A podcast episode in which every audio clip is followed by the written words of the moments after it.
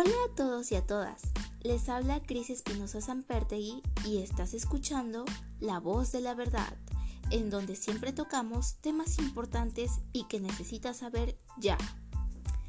Hoy en día muchas cosas han cambiado a causa de la pandemia y de la emergencia sanitaria en nuestro país. Las personas han tenido que adaptarse a ello mediante cambios drásticos en su rutina, alimentación y otros temas que son muy importantes.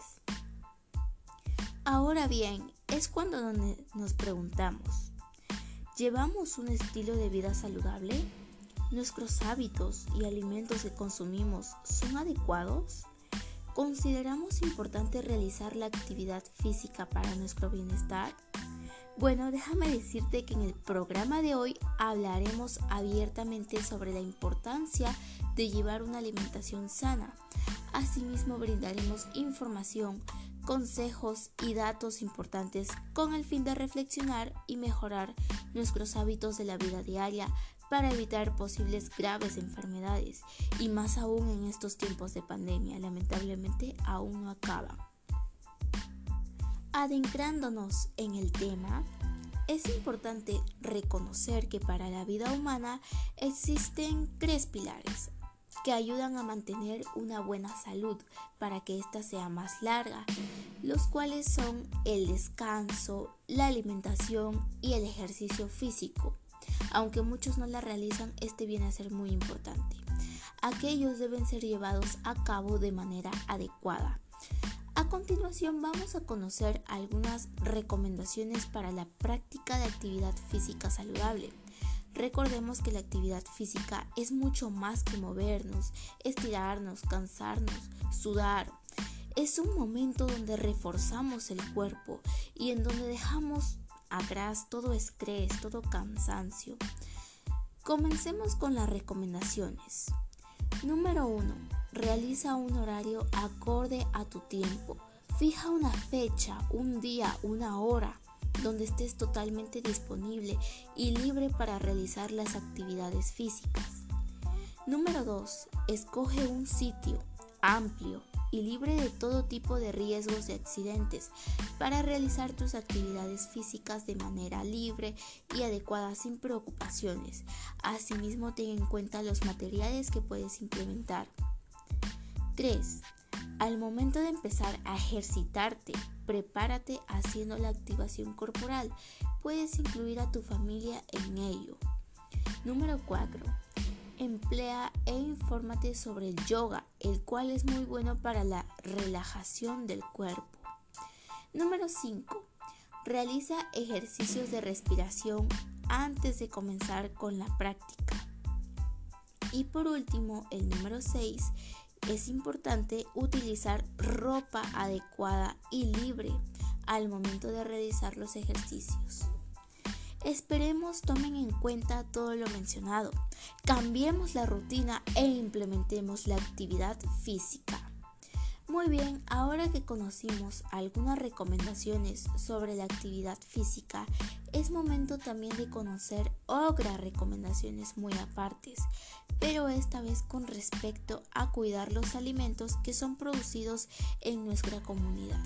En mi caso, déjame contarte que suele ser muy fértil nuestra tierra para la producción de distintos frutos y cultivos.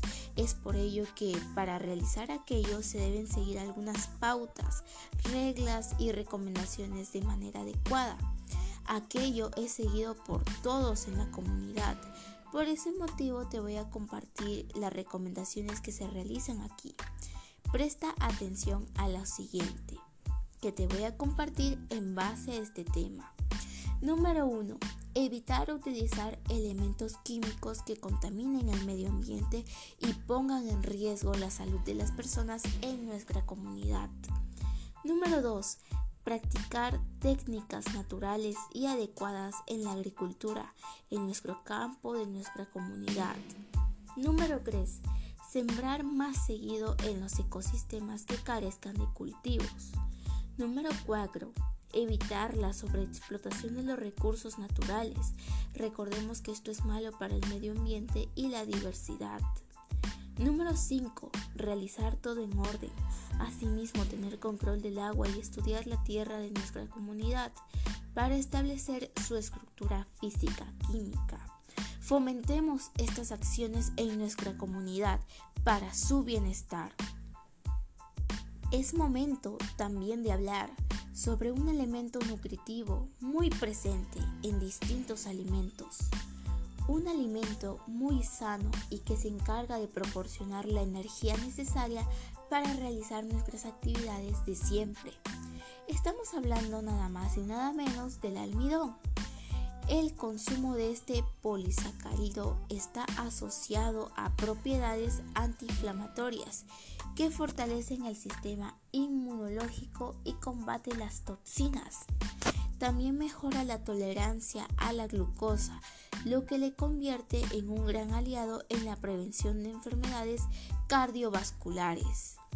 Es importante el consumo de este alimento por lo que recomendamos los siguientes alimentos que contienen este elemento en la región de Cajamarca. Número 1. Toda variedad de papa. Número 2. El maíz. Número 3. El arroz. Número 4. La yuca y el rabanito. Número 5. La zanahoria. Número 6. La quinoa. Número 7. La cebada. Número 8. Las frutas. Puede ser la manzana, la naranja, el plátano, la carambola, etc. Y número 9. Los cereales. También podemos incluir en esta lista el pan. En fin, este alimento es sano y muy recomendado, nutritivo para proporcionar la energía que necesitamos. Tenemos también que conocer algo muy importante sobre nuestro cuerpo y es cómo se obtiene la energía a través de la transformación de la glucosa dentro de la célula. Primero es necesario decir que este proceso está dividido en tres secciones, en tres partes. Inicia con la glucólisis, el cual es el proceso complejo en el cual la glucosa sufre muchas transformaciones donde se da en el citoplasma de la célula. Aquello no necesita oxígeno, por eso se llama proceso anaeróbico. Tiene dos fases, la primera con requerimiento de energía en forma de ATP, la cual rompe la glucosa, y la segunda fase en la que se libera la energía al formar dos moléculas de piruvato y ATP. La segunda parte viene a ser el ciclo del ácido cíclico o ciclo de Krebs.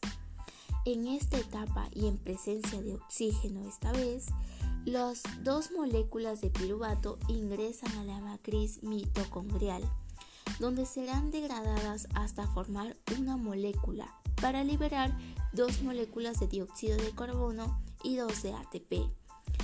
Ahora pasamos a la última fase, la cual lleva por nombre fosforización oxidativa es la última etapa de la respiración celular en presencia de oxígeno y ocurre en la membrana interna de la mitocondria.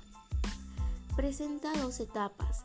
La primera es la reacción química, la cadena transportadora de electrones que se unirán al oxígeno para producir agua y la segunda es la síntesis del ATP, en la que se produce la mayor cantidad de este mismo elemento por degradación de una molécula de glucosa se obtiene en total de 36 a 38 de ATP.